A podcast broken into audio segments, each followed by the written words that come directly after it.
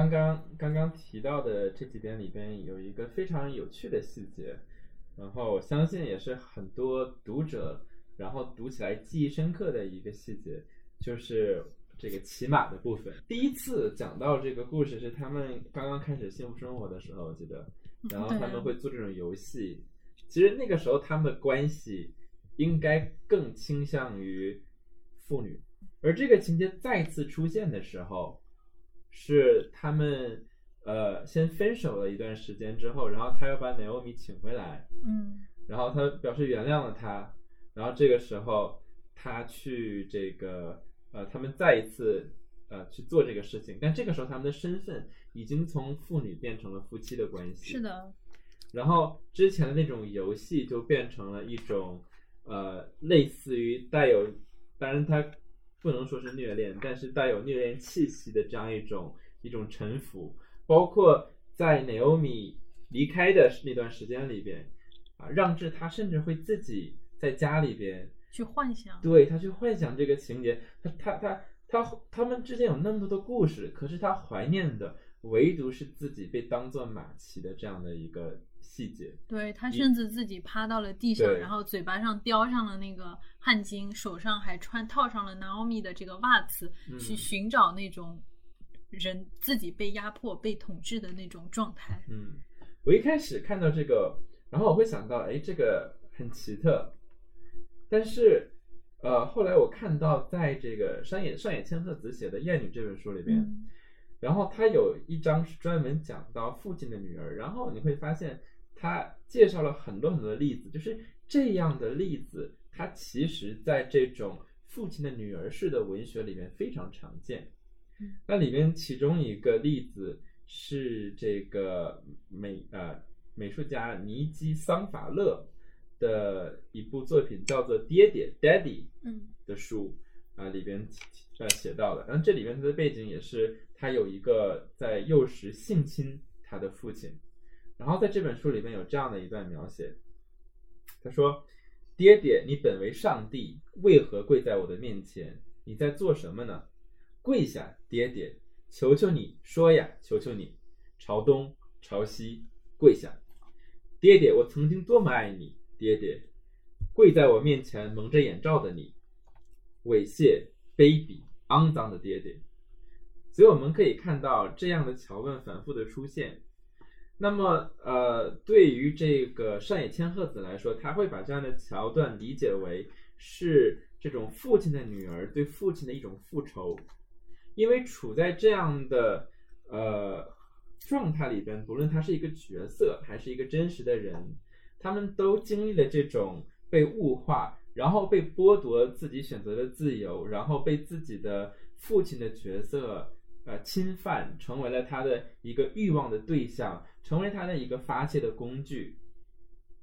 而在这个上野千鹤子看来，在这个过程当中，这些被欲望和被这个被被这些被欲望和被物化的女性的角色，她们也因此获得了一种权利，就是一种被欲望者者的这种这种权利。所以说，上野千鹤子他认为说。在这个过程当中，那么这些被欲望的对象，他们其实也获得了一种诱惑者的权利，就是他们被构建为一个呃是诱惑着自己的父亲的这样的一个角色，因为呃在这样的一个男权的背景下面，如果你认为是这些父亲他们侵犯了自己的女儿，那么这些父亲是有罪责的。可是不论是在文学作品当中，还是在一些社会事件中，如果你把这个女儿的角色描绘成那个诱惑者，那么这个父亲却就是可以脱呃去脱责的。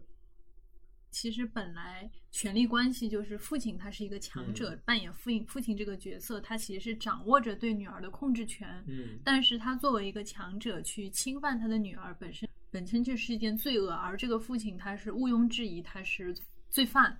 但是如果说我们通过想象，或者说通过他这个父亲通过自己一个欲望的想象，把女儿视为自己一个犯罪的引诱者，然后不断强化他引诱的这个因素，进而把这个犯罪关系发生了颠倒，女儿她成为了一个整个罪犯的诱因，她成为了整个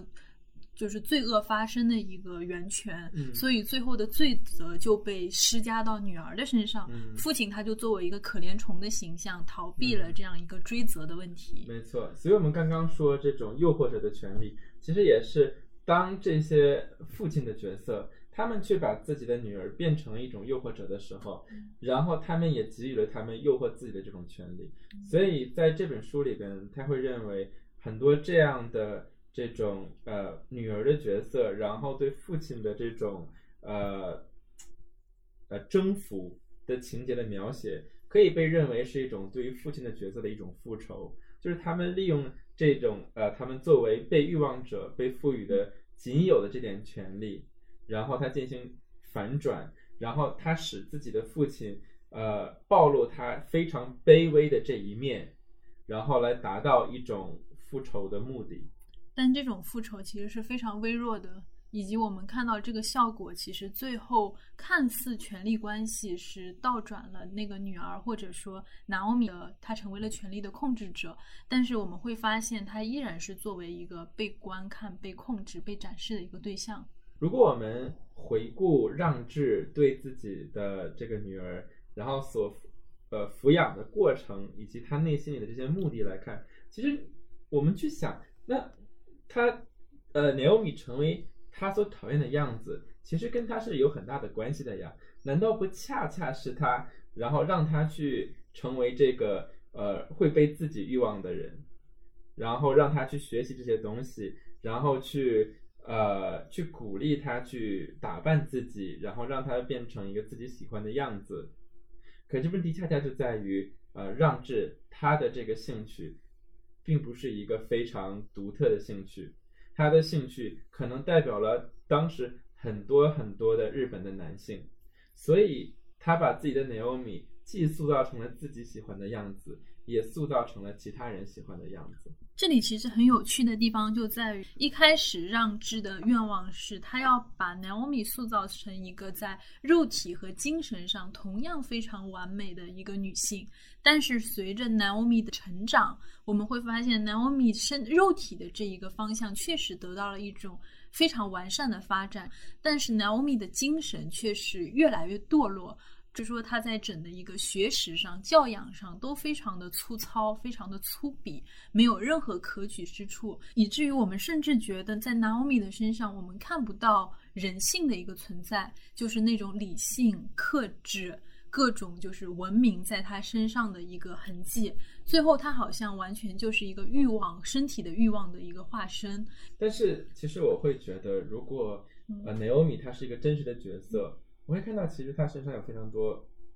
可取的地方，而他和让智之间的这种差异，其实不单单体现在呃我们刚才所说的，无论是在道德或者伦理的标准上面的不同，其实也是因为让智让 Naomi 接受的教育是他自己没有接受过的。所以有一个细节我非常的印象深刻，就是他们在参加舞会的时候，然后结束了，几个人往电车站走。然后在整个的过程当中，让智都无法参与到 Naomi 和其他人的对话里边。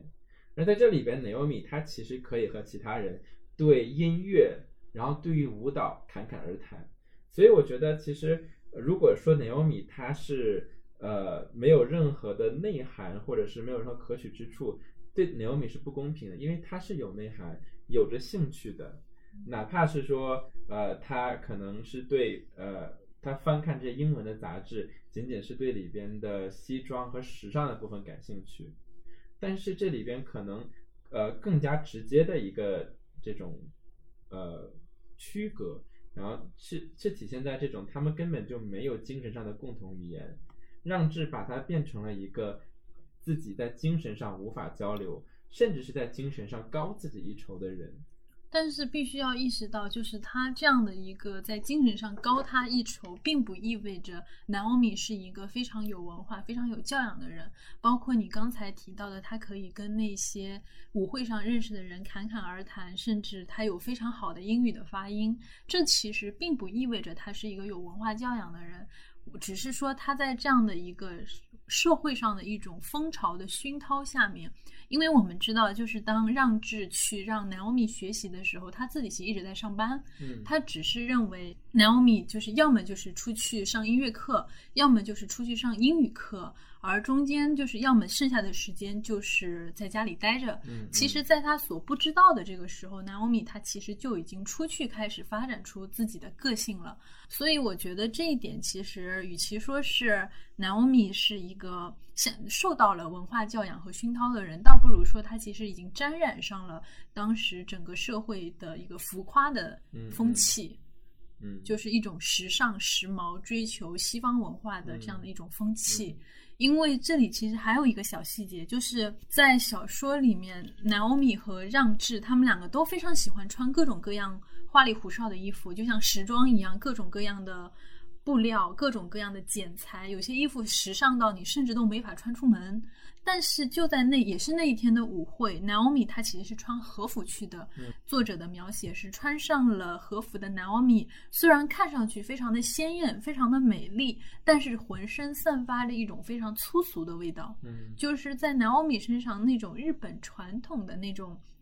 温柔的、含蓄的、充满内涵的那种美已经荡然无存了。而她身上所被灌输的那样一种西方的美，实际上又是一种不伦不类的一种状态。没错，所以这里其实也回到我们刚刚提到的一点，就是我们可以非常轻易的从一个性别的视角去看待这里边的角色，但是同时，呃，这里边的时代背景也是非常值得我们去探讨的，因为 Naomi 在这里边，它代表的不单单是一个呃被父亲然后欲望的一个女性的存在，它同时也代表了西方，它代表了城市。然后它代表了当时里边的现代生活，所以这里边 Naomi 它成为了一种时代的符号，它代表着西方，然后它代表着这种呃由西方所带来的种种文化，它代表着当时的一种城市生活，一种奢靡的气息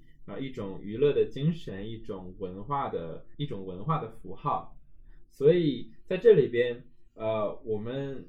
很难说这个作者是不是在通过他去抨击乃至讽刺当时的一种文化气息，或者是对于这种快速的工业化和城市化的一种警告。就是在书的最后，其实好像是非常非常轻描淡写，就是在最后的几章里面，就是让智跟一个朋友讨论起 Naomi 的一个身份。他当时说，一 Naomi 说。他本来，他们家族本来是齐本的武士，自己出生时住在下二厅二番厅的豪邸。奈绪美这个名字是祖母取的，祖母在鹿鸣馆时代是跳舞的时髦人士，是不是真的就不清楚了。总之家里很穷，我现在想想也还觉得可怜。然后接着又说，这么听来更觉得可怕呀。Naomi 身上流着与生俱来的淫荡血液，就其实这一段其实看上去非常的轻描淡写。Naomi 的一个身份背景和古奇润一郎的身份背景其实是重叠的，就是他们一家祖辈都是武士，然后甚至就是我们如果是去看古奇润一郎的一个传记的话，也会发现，就对他们一家古奇润一郎，包括他的父母、他的祖辈的一个形容是，他们一家都是非常地道的江户人。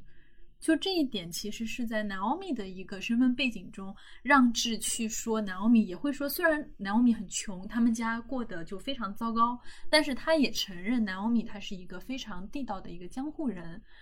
古奇润一郎所生活的时代，刚才讲过，他横跨了明治时期的后期，也经历了短暂的大正时期，一直到后来的一个昭和时代。我们会发现，就是他所感觉到的整个社会的变化，因为像明治维新以来，就整个社会都在进行非常迅速的一个改革，各个方面都在进行。对于日本来说，让他从一个非常传统的封建的国家，快速、非常快速的走上了一条资本主义的道路。包括甚至到后面大正时期，我还大力的去推行民主。但是我们要意识到，当一个社会它非常迅速的朝前去发展的时候，有一批人，他们肯定是迎着社会的风潮而上，成为了掌握着时势的人。那也有一批人，他们实际上成为了被整个时代所抛弃的人。那那一批人可能是谁呢？他们可能是比如说在工厂里面非常辛苦的那些，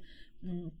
工人被这些兴起的资本家大肆剥削的工人，那么他们有可能是谁呢？他们还有可能是武士。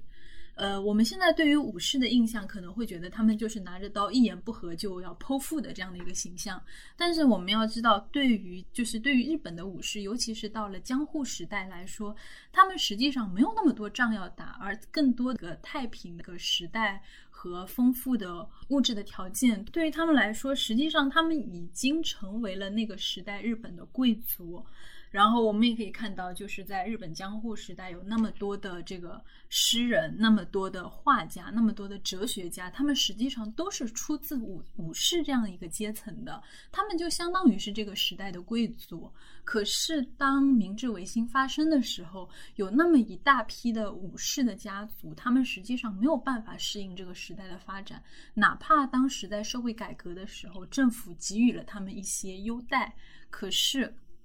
他们依然没有办法适应这样的发展，因为他们这样一个贵族的身份已经失去了，而当时传统的那些农业、工业这样的职业对他们来说是完全陌生的一个行业，而快速发展的一个资本主义，它是以投机主义者的时代，大部分的贵族他们实际上也没有办法去适应这样的一个时代的变化，就我们就会发现这样一批旧的贵族，他们没有办法适应。明治维新之后的社会，然后他们逐渐失去了自己的财产，甚至陷入到了破产的窘境。甚至很多曾经的武士后代的女儿，他们甚至去做妓女，会发生这样的事情。那么我们可以看到，在这一点，其实是南欧米和古奇润一郎的身上其实都有体现。因为我们看到古奇润一郎他的祖父是武士，然后他的祖父在这样的一个时代里面。靠着经商发了家，但是古奇润一郎的父亲就不善经营这些事情，很快让他们家陷入了揭不开锅的窘境。就这样的一种落差的生活，古奇润一郎实际上是体会过的，而这一点在。南奥米的身上也同样是按照书里面的说法，南奥米他是一个贵族的，就武士家族的后裔。在现实的生活中，他们一家只能蜗居在浅草的贫民窟里面，过着非常凄惨的平民的生活。就是这一批武士阶层，或者说他们贵族所遗留下来的这种文化的素养，实际上并没有完全的断绝，但是他们在现实生活中必然要去面对，就是。他们所跟不上的一个时代的变化，他们就像是被时代所抛弃的一批弃儿。这一点，其实，在 Naomi 的一个身上，我们会发现他身上的矛盾性在这里就有了一定的解释。嗯，但是，嗯，他呃，Naomi 这个角色武士的背景，嗯，和他作为一个西方的符号的使用，我觉得非但不是矛盾的，而且恰恰是这个角色的核心所在。对，因为正是。他在这个呃，作为一个武士阶级，但是在现在的社会里边，他没有找到自己的价值，他去做一个咖啡店的实习生，而恰恰是当他成为了其他人眼中的一个，因为长得像混血儿，他成为了一个西方的符号，成为了一个欲望的对象之后，然后他才在那样的环境里边又找到了另外一种价值。当然，我们可以说这种价值是一种扭曲的价值观。所以说，这两个背景对于 Naomi 这个角色的实现都是同样重要的。呃，因为 Naomi 她代表的恰恰就是那个时代的日本，他们所新生新诞生的一个女性的群体，叫做 Modern Girl，对，现代女性。因为之前摩登女孩，对，摩登女孩，对，因为因为之前的话，可能女性她只是只能去工厂里边做工，然后他们的这个。呃，工资直接被寄到家里边。但是现在，女性在那个时候的日本社会里边，她们可以成为呃服装店的店员，然后她们可以成为咖啡馆的店员。所以这种，她们更加的在社会上变得可见。然后因为可见，然后她们可能会获得更多的自主性，但这种自主性可能在这个故事里边啊、呃成为了一种妖魔化的体现。对，所以我们可以看到，就是让智对于 Naomi 的仰视和鄙视，实际上都是有这样的一个缘由。他对 Naomi 的仰视，可能来自于他身上这样一种贵族所遗留下来的那种美，尽管让智他其实无法理解这样的美到底是什么。但他一开始认识的时候，他产生欲望的时候，他并不知道这些。对，但是后来的时候，他对他产生的另外一方面的一个欲望是，他是一个非常西方化的这样一个形象，所以我们会发现，就是 Naomi 她作为自身的一个个体，她的一个价值的摆放，实际上是非常尴尬的。他在一个西方的文化中，我们刚才讲到，他成为一个非常空洞的一个文化符号，它只是一个非常浮夸的、摩登的这样的一个现代女性的形象。而当她把它重新摆到日本的一个本土或者说一个传统的文化中，她同样找不到自己的位置，因为当她穿和服的时候，我们会发现她非常的粗俗，非常的哎，看起来也找不到自己这样一个文化的定位。就她实际上，Naomi 是一个没有自我身份认同的这样一个形象，她所有的身份认同都来自于让智这样的一个曾经的乡下人对他所塑造出来的一个形象和他的欲望对他的投射。嗯，但是我觉得其实在这里边，可能因为我们其实并不知道十五岁的 Naomi 她是什么样子的，是不是那个时候她的性格已经是她后来这样。呃，非常喜欢和不同的男性，然后去交往，然后通过欺骗来获得自己想要的这种呃，不论是关注还是性，还是等等等等这些资源。嗯嗯，我们并不知道这些，但是我们知道的是，在让智对 Naomi 进行这个抚养的过程当中，在某个时间点发生了一种转变，就是 Naomi 她从一个被动的被抚养的过程。变成了一个主动的人，他变成了一个主动的角色，他会去欺骗，他会去用不同的手段去获得一些东西，然后他变得呃非常的善于这个事情，以至于到后来的时候，他并不在乎，其实他并不在乎自己被逐出家门，因为他可以随时获得自己想要的资源。但是我们可以看到，在他被逐出家门之后，因为那是一次后面非常大的决裂，那一次让智确实是下定决心，从此以后再也不要理 Naomi 了。但是我们可以看到，最后 Naomi 却用一种非常试探性的方式，重新回到了让智的身边。一开始他只是说回家来拿东西，然后回家拿东西变成了非常规律的回家拿东西。经过了一段非常规律的回家拿东西之后，他开始去诱惑。嗯，让制，心理学上叫 “foot in the door technique”，就是就是你呃，如果要是家里边来推销员的话，然后他敲你门，你一开门，嗯，然后说啊，我不要买东西，但在这个时候，他可能啊，一只脚已经迈进来了，一只脚迈进来了，你就不好关门了。那再往下啊，你可能就要把他迎进家门，就是他一步一步的，然后去完达成自己的这个愿呃想要的事情。所以我觉得在这里边，Naomi 其实每一个环节都是精心设计过的。是的，但是我们也可以看到，在他这个精心设计过的环节中，他再也不是曾经就是在让智的怒火面前瑟瑟发抖，只能屈服道歉的那个小女孩。嗯说最后求我留下的人是让智你哦，我要恢复关系的人也是让智你哦，所以以后我可以出去玩吗？可以哦。哎，所以那个接下来可以跟那些西洋人玩吗？可以哦。那我们要住更大的西洋房子哦，可以哦。就是他最后采取的是一种非常高的姿态回到这个家里面。所以这里边有一个情节，也就是如果我们把它和横向的其他的文学作品相比较的话，我们也看到，可能很多的作品它都在强调这个女性她怎么去主动的去喜欢这个男性的，然后通过这样一种方式，然后来把这个女性作为那个呃这一段畸形的关系的发起者，然后而这男性变成了一个非常无辜的被诱惑者。所以这里边其实我觉得有趣的是，就是 Naomi 她所利用的恰恰是这样的一种套路，就是她要强调说你是这个，我知道这个安排是不公平的，但是我要让你知道这是你发起的，你是那个主动的人，你是这个畸形的关系发起的人。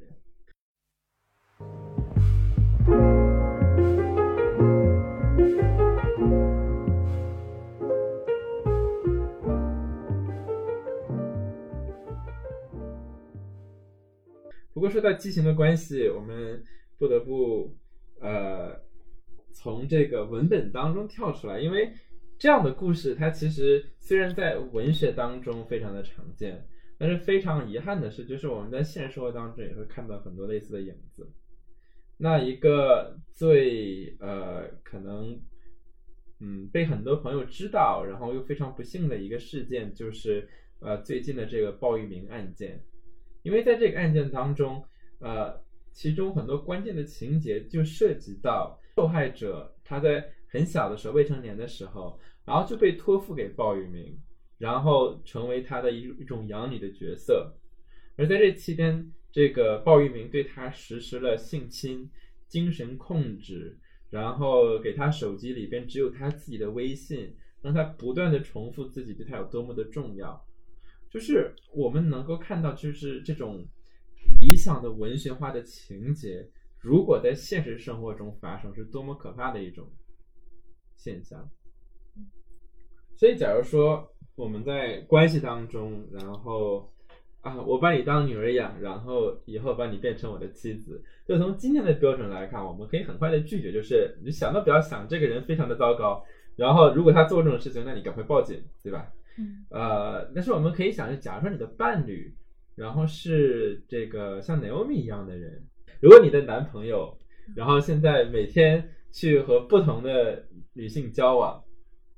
嗯，然后你又非常的舍不得他，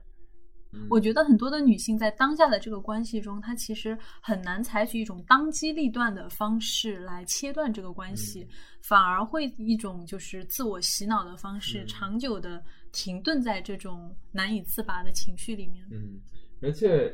呃，我经常发现一个现象，就是当类似的事情发生之后，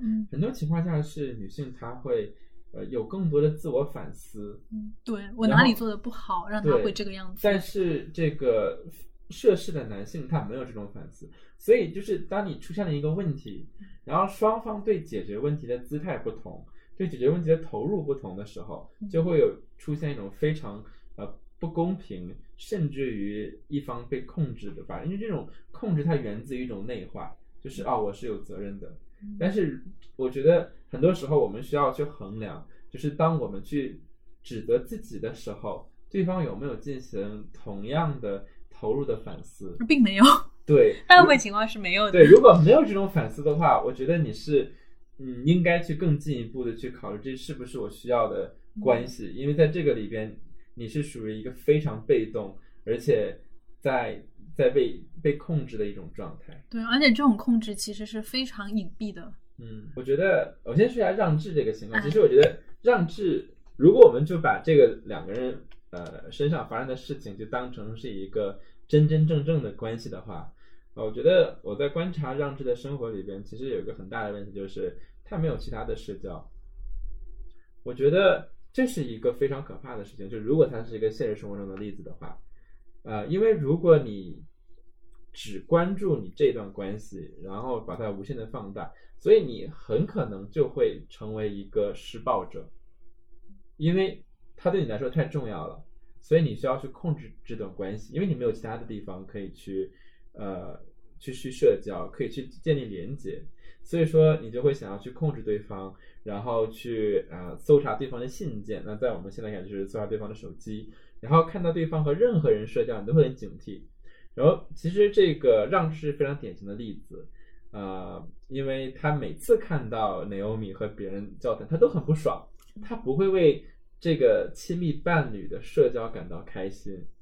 他想要占据他全部的社交。对，包括他后面嗯换房子，他也是想找一个与世隔绝的，这样重新找个笼子把 Naomi 关起来这种感觉。这也是我们其实日常中经常会碰到的。有时候我们会抱怨我们的朋友一谈恋爱，整个人就失踪了。就谈了恋爱之后，这个人就从正常的朋友圈子里消失了，从此只能看到他在朋友圈里秀恩爱，就是也有这样的一个情况会出现。就是很多时候恋爱跟你出去社交、去跟其他人去建立成了一件矛盾的事情。嗯当你去跟一个人进入到恋爱这样的一个亲密关系中，你的世界只有他，他的世界只有你，这是一种很美好的状态。可是你会发现，这个状态它带来的嗯这样一个负面的影响，似乎其实我不会说很美好，我说它会，它是一个被浪漫化的现象，被浪漫化的，就是你中有我，我中有你的被浪漫化就是的这它是种困一个在。媒体啊，然后在文学、在嗯艺术作品当中经常被美化的一个桥段。嗯，但实际上，